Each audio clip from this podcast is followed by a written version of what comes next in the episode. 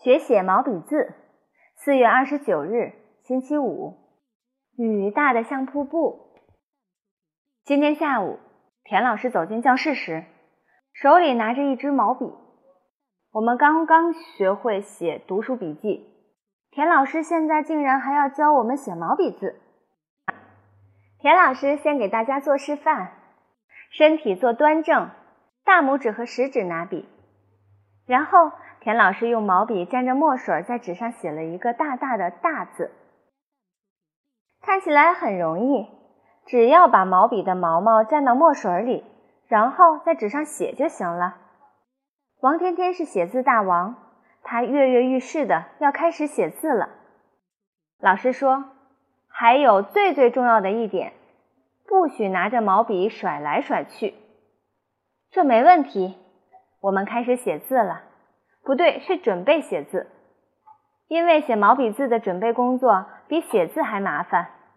老师说，古代人会自己磨墨，可我们太小，不一定会制造什么麻烦呢。所以磨墨的环节省掉了，直接用现成的墨水来写。可是墨水瓶的盖子太紧了，我拧了好几下都拧不开。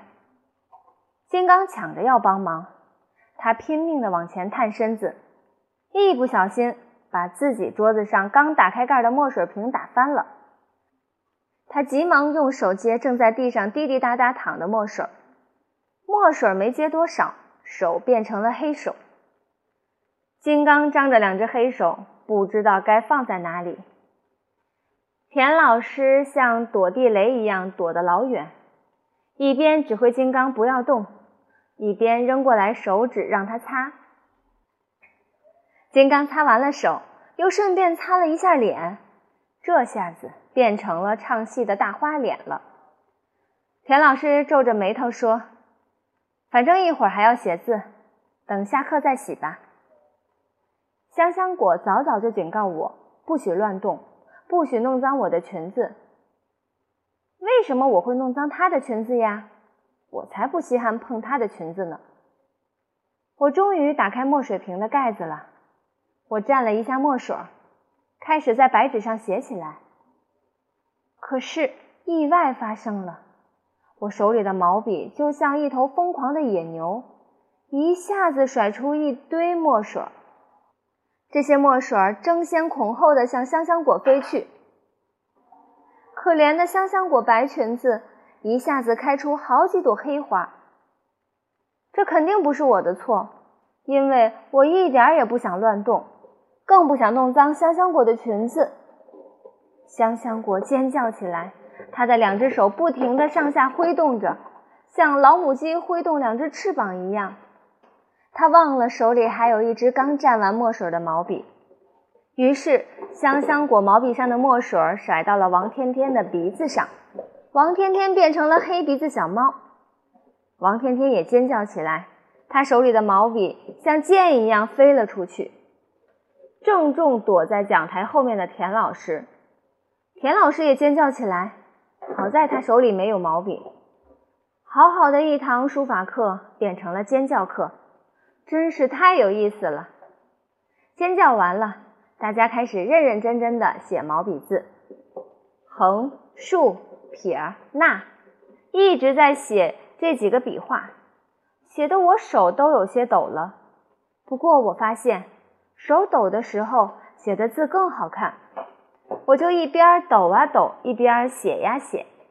我写了很多的横，很多的竖，很多的撇，很多的捺。后来我发现，毛笔不仅可以写字，还可以画画。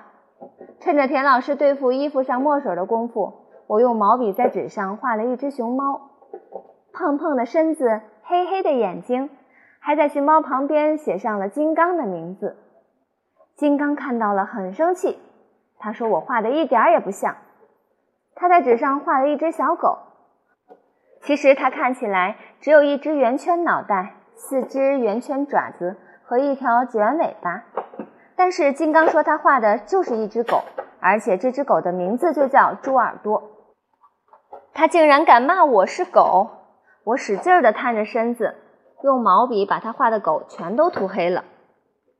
金刚尖叫着说：“我毁了他的作品。”他冲过来，把一整瓶墨水都倒在我写的字上，我的作品也被毁了。田老师不得不走过来，把我们两个人拉开。这个过程中，他可怜的刚刚洗干净的衣服印上了一个大大的黑手印，这是金刚的杰作。田老师命令我们站在教室的墙角。反省自己的错误，还罚我们每个人写一份检讨。